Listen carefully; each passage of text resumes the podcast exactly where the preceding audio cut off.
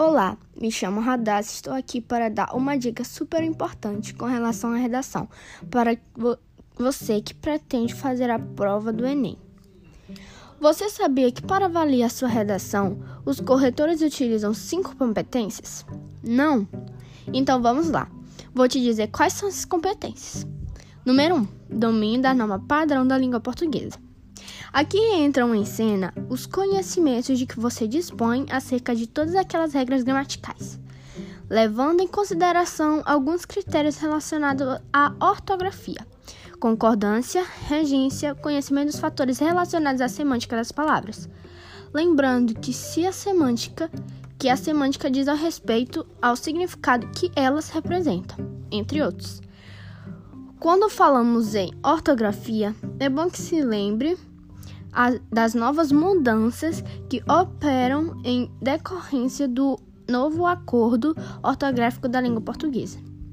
Número 2. Compreensão das propostas de redação. Antes de começar a organizar suas ideias, é essencial que você compreenda perfeitamente o que é a proposta sugerida, ou seja, o tema a ser trabalhado.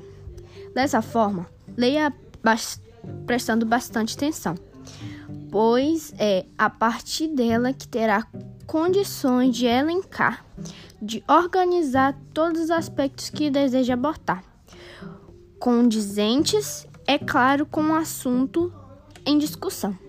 Número 3. Seleção e organização das informações.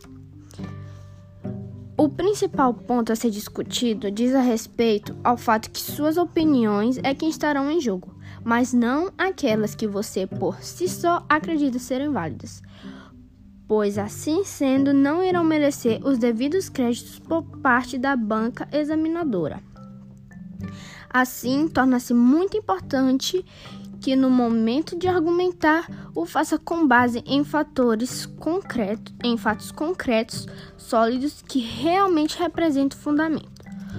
Quando falamos em fatos concretos, queremos dizer que não são fatos retirados do além, muito menos com base nas verdades coletivas, tampouco nos achismos.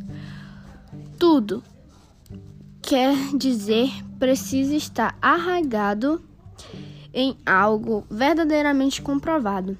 Por isso, nada melhor de que se, que se apoiar em dados estatísticos, ilusões comparações e contrastes.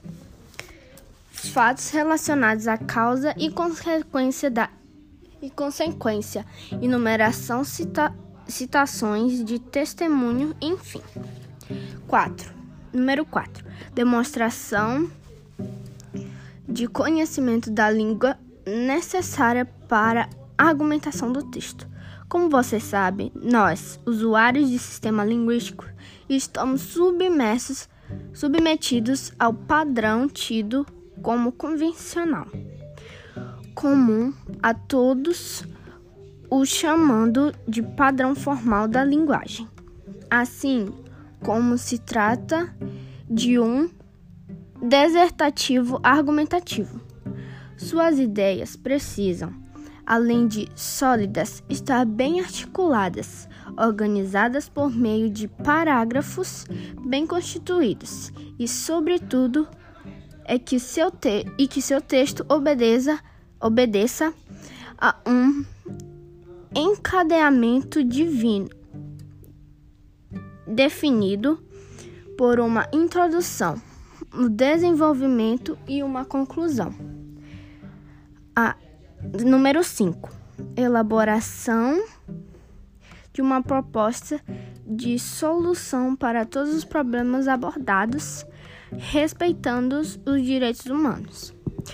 Ao abordar sobre todos os aspectos que você considera relevantes à proposta, certamente deverá ter levantado alguns aspectos, tornando-os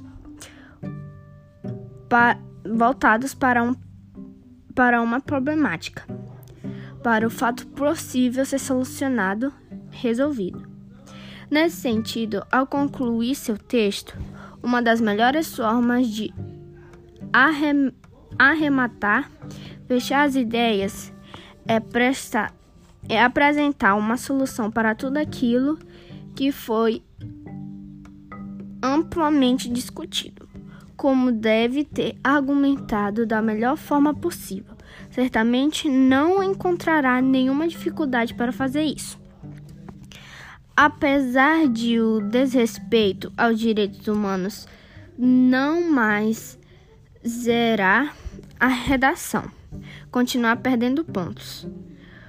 Portanto, analise se sua proposta não incita ódio, preconceito ou crime.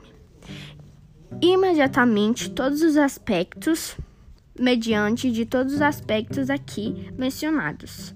Esperamos ter contribuído de forma significativa para você, caro ou caro estudante. Obtenha o sucesso que lhe dará o direito, pois você enfrenta todo o esforço e dedicação. Sem dúvida será uma ou um vencedor ou vencedora. Agora é só você arrasar na sua redação. Até a próxima!